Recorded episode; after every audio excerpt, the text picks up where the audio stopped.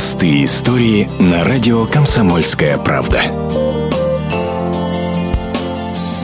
Три месяца назад Евгений Золотухин, дальнобойщик из Красноярского края, подобрал на трассе по дороге в Читу раненую сову. Он отвез ее в ветклинику, там сове забинтовали лапы и выписали лекарства. Помаленьку сова выздоровела, освоилась и начала наводить в кабине свои порядки. Однажды даже пришлось поругать, говорит Евгений.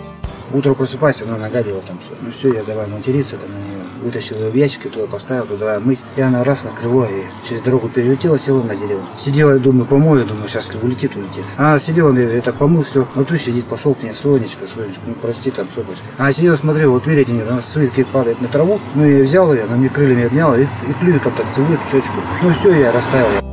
Дальнобойщик покупает для своей питомицы свежее мясо и хранит его в мини-холодильнике, который пришлось специально купить.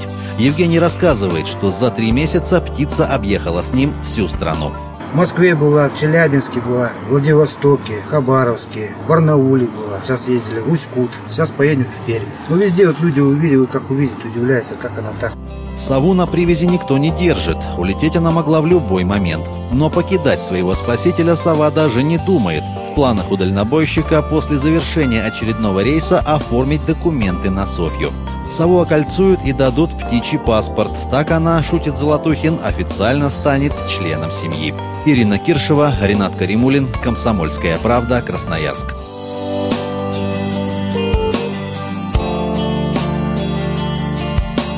Простые истории на радио «Комсомольская правда».